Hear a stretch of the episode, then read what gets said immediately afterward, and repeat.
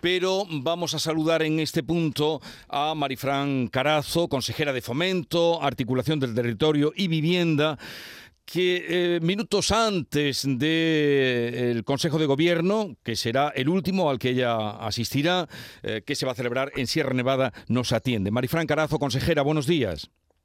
Hola, buenos días. Eh, en el Consejo de Gobierno hoy se despide usted de, su cargo, mm, ya lo sabemos, es la candidata por el Partido Popular a la alcaldía de Granada, pero hoy es cuando deja usted de ser consejera. Pues sí, hoy comunico que voy a dejar de ser consejera y lo haré efectivo el lunes, el día 3. Eh, se nombrará la nueva consejera, nuevo consejero, decida el presidente el martes que viene. Luego, bueno, pues hoy es un día de despedida, de anuncio y además eh, para mí, bueno, pues todo un placer poderlo hacer en Sierra Nevada, hacerlo en mi tierra, hacerlo en Granada con todos mis compañeros y poder hacer un balance de todo lo que hemos hecho en Granada, el conjunto del gobierno también y de aprobar en el Consejo de Gobierno nuevos proyectos para Granada desde aquí, desde Sierra Nevada, donde también hemos hecho una fuerte inversión en la estación de esquí, que está suponiendo pues su modernización y un impulso también a la economía granadina desde Sierra Nevada. Bueno, y si hoy es cuando usted dice que se va, como ya sabemos y estamos contando hoy, ¿por qué eh, una semana más? ¿Por qué hasta el 3 de abril? Bueno, pues para que el presidente pueda nombrar en el siguiente Consejo de Gobierno a la persona que, que dirija esta consejería. Creo que, bueno, hemos decidido hacerlo así remato estos días y el día 4, bueno, pues haremos ese cambio de cartera en Sevilla con la nueva consejera o consejero que se sume y que dirija la Consejería de Fomento. ¿Qué proyecto le hubiera gustado dejar resuelto? Bueno, hemos impulsado muchos proyectos, han sido muchos.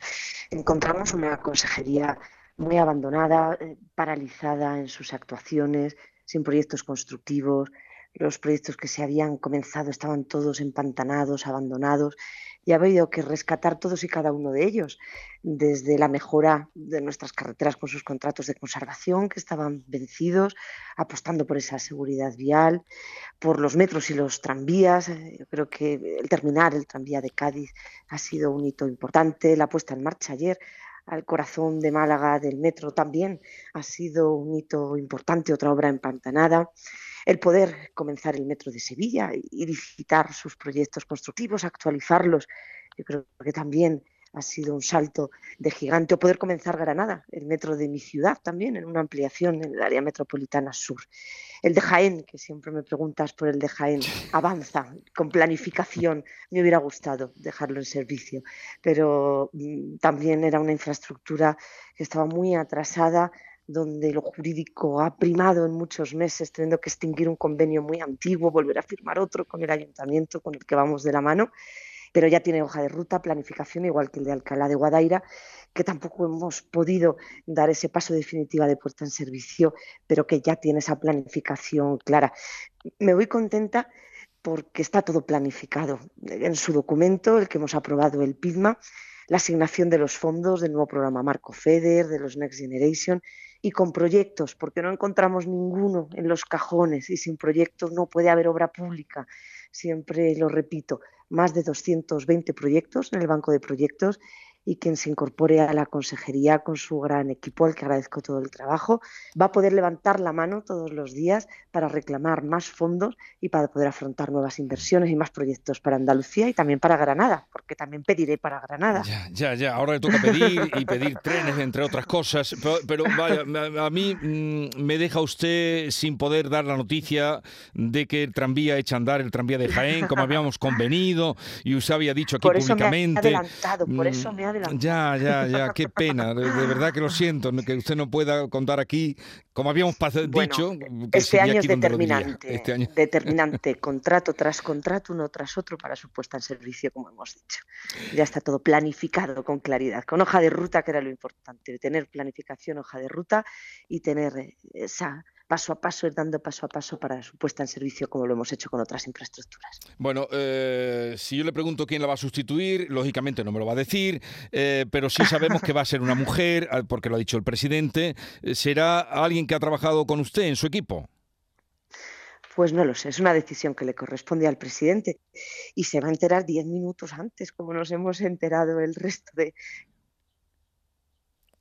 se nos ha cortado la nombramientos. Ah, lo lleva siempre el presidente con sigilo, lo lleva el presidente con sigilo y le corresponde a él esa decisión y yo estoy segura que va a acertar y que va a tener el respaldo de todo un gobierno y de un equipo ya con experiencia, ¿no? con la experiencia de cuatro años eh, dirigiendo esta consejería. Luego estoy segura que con la planificación y con el equipo, pues todo va a seguir en marcha.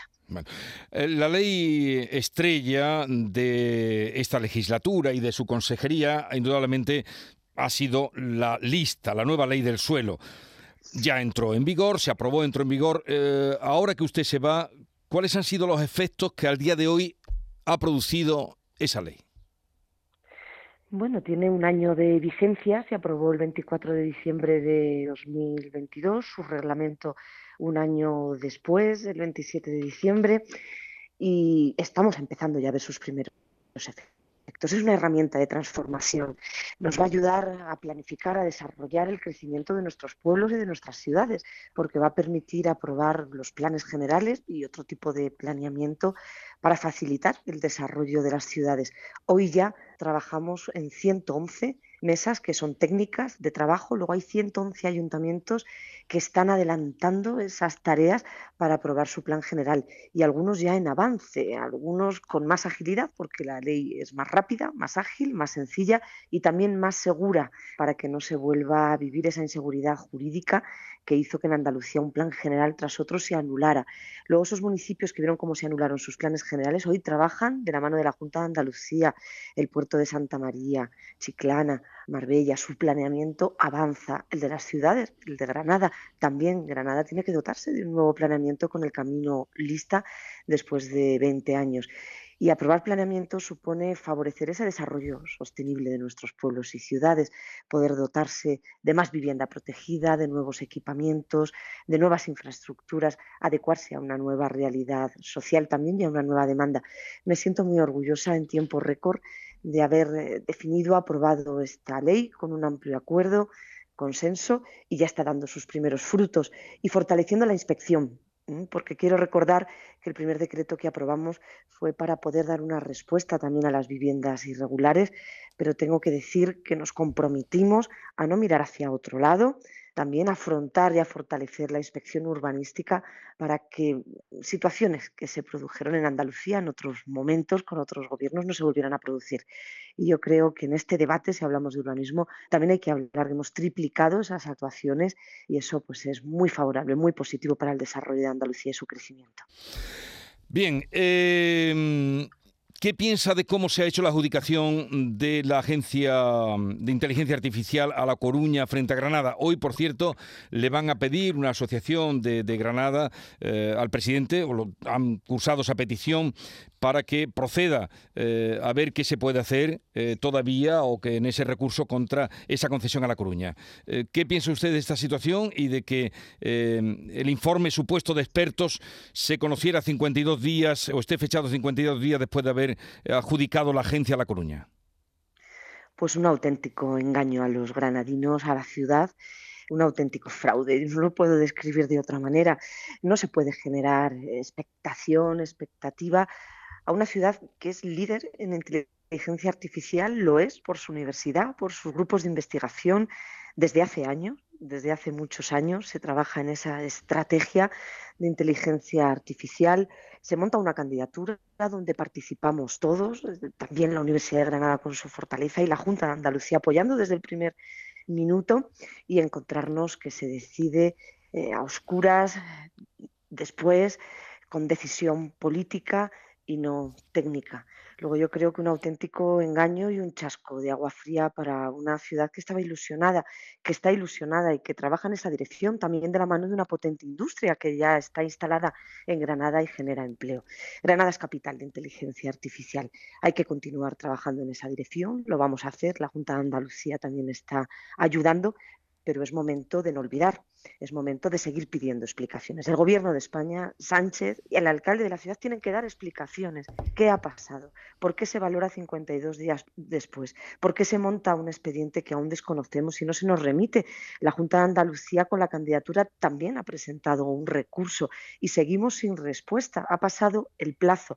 Claro, no nos pueden enviar un informe donde se valora la candidatura 52 días después, que no es objetivo y que está dirigido políticamente para asignar la sede a otra ciudad.